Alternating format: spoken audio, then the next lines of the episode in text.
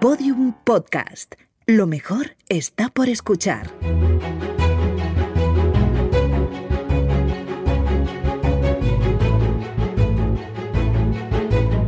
Historia de España para selectividad. Un podcast de Juan Jesús Pleguezuelos.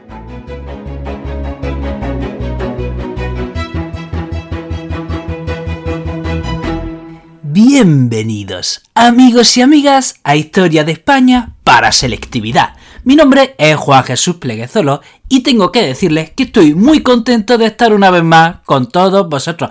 Cómo me gusta esto, cómo me gusta contar la historia, cómo me gusta explicar la historia, pero sobre todo, sobre todo, lo que más me gusta y con lo que sueño de verdad es, hacer pasar un buen rato, hacer pasar, haceros disfrutar, eh, arrancar una sonrisa. Sí, ya sé que el alumno que está estudiando ahora selectividad me dice, está pensando, pues yo no estoy para sonrisa, yo estoy estudiando, mañana tengo un examen y te escucho porque ya, ya lo sé, ya, te entiendo, te entiendo, te entiendo, yo te entiendo. No te preocupes, pero bueno, aquí estoy yo para animarte. Bueno, bueno, que me estoy enrollando, por favor. Antes de empezar con el programa, este episodio puedes escucharlo en, la aplicación de Podium Podcast, donde tienes acceso a un montón de podcasts de muchísima calidad, entre ellos muchos podcasts de historia, por ejemplo, La Escóbula de la Brújula. También decirte que si quieres sacar el máximo provecho de tu tiempo de estudio, puedes adquirir mi libro Los 10 hábitos del estudiante exitoso. Te dejo el enlace en las notas del programa. Bueno, empecemos, empecemos, empecemos vamos a hablar de los principales acontecimientos que ocurren en España desde 1474 a 1700. vaya, vaya, vaya historia tenemos. Eh, esto tiene una cosa buena, que creo que voy a poner orden eh, a todos esos eventos y a todos esos acontecimientos que has escuchado una y otra vez y que muchas veces los confundes, que no sabes ya quién fue antes, qué acontecimiento fue antes, cuál fue después. Pues, pues los vamos a aclarar. Bueno, bueno, empezamos. 1469. Se casan Isabel y Fernando. ¿De acuerdo? Se casan Isabel y Fernando. 1474. Muere Enrique IV de Castilla. Y aquí, bueno, pues empieza el problema. Resulta que Enrique IV tenía una hija llamada eh, Juana, que decían las malas lenguas que era una hija ilegítima, hija de un noble llamado eh, Beltrán de la Cueva.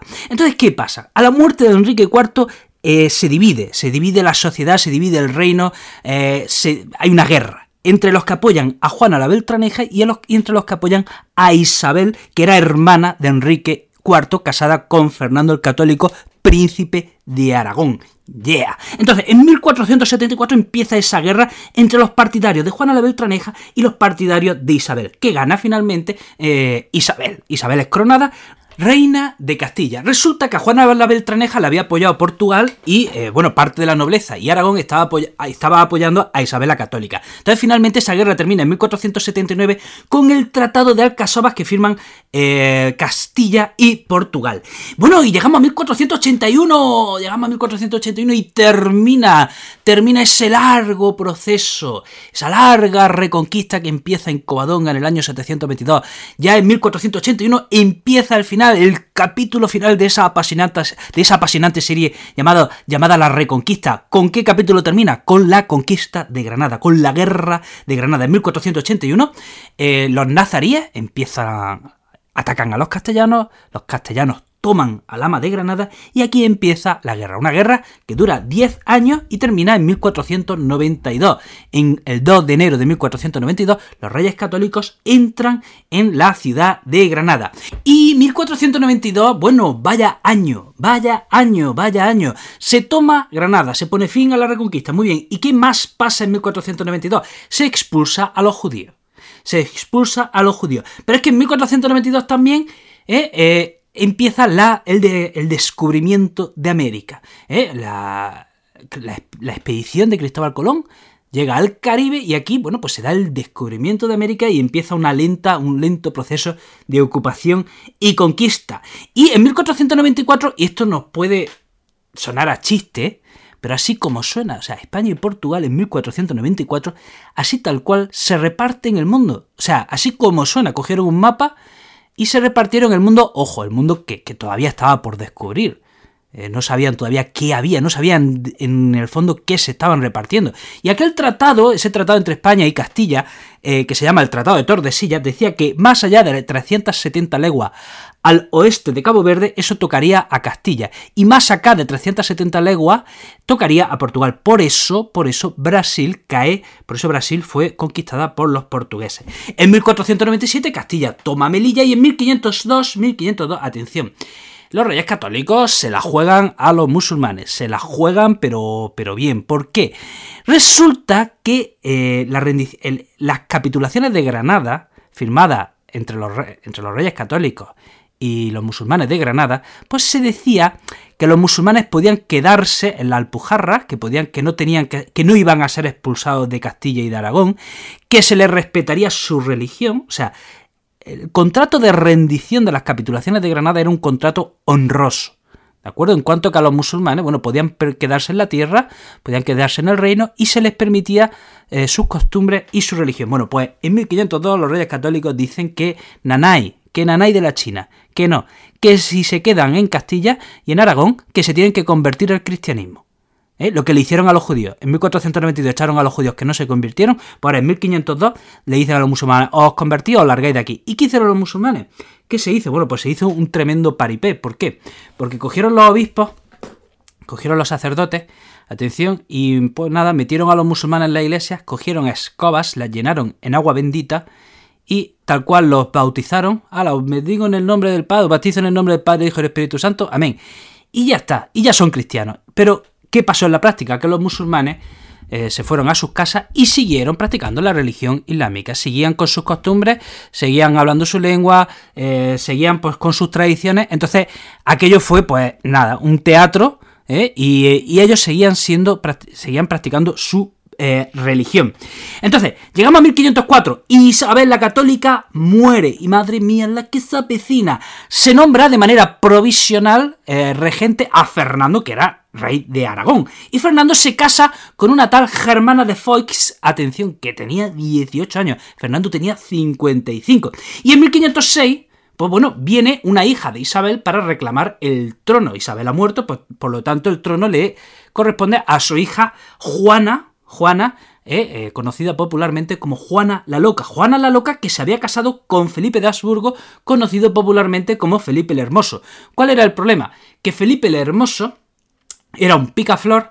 Y Juana, la loca, eh, no sabemos exactamente si de verdad estaba loca, pero sí sabemos, bueno, pues que, eh, por ejemplo, estaba enamorada de Felipe de una manera obsesiva, de una manera obsesiva, compulsiva, y, y, sea, y si a ese enamoramiento obsesivo de Juana por Felipe tenemos que sumarle, ya digo, que Felipe era un picaflor, bueno, pues esto acabó en tragedia. Así que, en 1506, Juana y Felipe, el matrimonio, vienen a Castilla a tomar posesión de la corona de Castilla, porque Isabel ha muerto. Bueno, pues de manera inesperada Felipe muere. Y en un cortejo, eh, eh, Isabel, eh, perdón, Juana, la esposa de Felipe, se empeña en que a Felipe hay que enterrarlo en Granada. Así que estaban en el norte, había que atravesar el cortejo fúnebre, tenía que atravesar toda España para llegar hasta Granada. En una noche fría castellana, Juana, esposa de Felipe, se empeña en que hay que abrir el ataúd del marido y, rezarle. Entonces, eh, esto se ve como una extravagancia, esto se ve como un acto de locura. Esto llega a oídos de Fernando el Católico, rey de Aragón, padre de Juana, y Fernando dice, mi hija se ha vuelto loca, esto no puede ser, mi hija se ha vuelto loca, así que Fernando, padre de Juana, la manda encarcelar.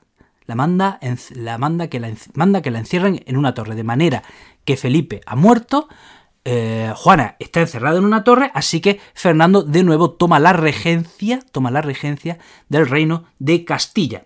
En 1512, eh, Navarra, incorporan Navarra a Castilla. En 1516 muere Fernando, muere Fernando, y el trono queda para un hijo de Juana la Loca, que era Carlos I. Eh, en 1519 Carlos I es coronado emperador. ¿Qué pasa? Que entre el dinero que recauda para, ser, para comprar el título imperial, que Carlos I era extranjero, que estaba nombrando a los altos cargos a todos extranjeros. Mira, a los castellanos se le hinchan las narices y monta, empieza una rebelión que es llamada la rebelión de los comuneros. Y en 1521 los comuneros son derrotados en la batalla de Villalar. Y mientras, al otro lado del mundo, un tal Hernán Cortés, pues, conquistaba el imperio, eh, el imperio azteca en 1521 y en 1533 un pariente lejano de Hernán Cortés, Francisco Pizarro, conquistaba el imperio inca. Volvamos a la península. Resulta que España eh, estaba enfrentada Francia por Italia y por aquel entonces, bueno, pues por raro que nos suene hoy, solíamos ganar siempre nosotros. Y en 1525 eh, España derrota a Francia en la batalla de Pavía. Carlos I Carlos I, bueno, Carlos I de España y V de Alemania, eh, ya, ya, hemos dicho que le han nombrado emperador, bueno, este fue un rey muy viajero, fue un rey muy viajero. Era un rey glotón, un rey mujeriego, un rey bebedor y un rey viajero. Y también un rey trabajador y luchador. Eh, y también, pues, fruto de esa azarosa vida, también un rey depresivo. Y resulta que en su tierra, de donde él venía, de Alemania, pues eh, nace, bueno, hay un movimiento protestante que se escinde de la Iglesia Católica y aquí empieza una, empiezan enfrentamiento violento, empieza una guerra, y Carlos V va a, luchar contra los protestantes en la batalla de Mulberg de 1547, en la que gana, pero la guerra continúa. No se termina con el conflicto, así que en 1555 se llega a la paz de, de Augsburgo y se decide que en Alemania, bueno, digo Alemania como concepto, Alemania como tal no existía, ¿de acuerdo? Hablo de Alemania como un concepto. Que en Alemania cada príncipe eh, decidiría su religión. Y en tanto, eh, en cuanto que ese príncipe decidiera a qué religión pertenecía, si se hacía protestante o se hacía católico, el pueblo pertenecería a esa religión del príncipe. Ahí llevas qué solución. En 1556 llega Felipe II y Felipe II, bueno, pues eh, es hereda todos los territorios de su padre, exceptuando el imperio alemán y el título imperial. ¿Qué destaca de la política exterior de Felipe II? Pues básicamente la misma que la del padre defender el catolicismo, enfrentarse a Francia, eh, enfrentarse al imperio turco, etc. Por ejemplo, derrotó a los franceses en la batalla de San Quintín en 1557. Y en 1568, bueno, pues empieza la guerra en los Países Bajos, los los, en Países Bajos no querían ser pertenecer al Imperio Español y empieza una guerra en 1568 que es la llamada Guerra de los 80 años. En 1571 los españoles, bueno, derrotan a los turcos en la batalla de Lepanto. En 1588 intenta la invasión de Inglaterra que es fallida. Ojo, Felipe II llegó a estar casado. Felipe II, o sea, llegó a ser nombrado rey de Inglaterra. ¿Eh? ¿Por qué? Pues porque se casó con María Tudor, que era inglesa. Lo que pasa es que aquel matrimonio fue malogrado. Felipe II no estaba enamorado de María Tudor. Eh, y María Tudor murió, entonces Felipe II, pues nada, no pisó Inglaterra, pues no quería saber nada más. Y eh, poco después eh, Inglaterra se convierte en enemiga, entonces Felipe II intenta la invasión de Inglaterra en 1588, pero esta invasión fracasa. A nivel interno tenemos que destacar que en 1568 los moriscos se rebelan en la Alpujarra y empieza, bueno, pues una rebelión que va de 1568 a 1571, porque, bueno, a los moriscos se les estaba haciendo la vida imposible, creo que no lo he explicado. Los moriscos son esos musulmanes que se quedaron en España después de la conquista, ¿de acuerdo? Esos musulmanes que se, que se supone que por ley estaban practicando el cristianismo, pero que no era así, que seguían practicando el islam, entonces a esos musulmanes se les llamó moriscos. Y ahí está la rebelión de los moriscos que va de 1568 a 1571. Y bueno, en 1598 llega al trono Felipe III y aquí, bueno, pues empieza el declive, aquí empieza el desastre, ¿de acuerdo? Aquí empieza la saga de los inútiles, ¿vale? Eh, que la inaugura Felipe III. Eh, por ejemplo, Primer gran error, primer, primer gran fallo. entre 1609 y 1613 expulsa a los moriscos de Castilla y de Aragón. Expulsa a los moriscos, ¿eh? Eh, definitivamente un siglo después. recordemos que en 1502 se le obliga a la conversión, que no se que no se cumple, y un siglo después, ya en entre 1609 y 1613, se les expulsa definitivamente. Y esto fue un gran fallo, un gran error. ¿Por qué? Pues porque eh, los moriscos, bueno, pues pagaban impuestos, trabajaban la tierra, tenían una economía productiva y eso se notó en las arcas del Estado, tanto de Corona como de Aragón, y, se sufrieron pues las consecuencias económicas, ¿no?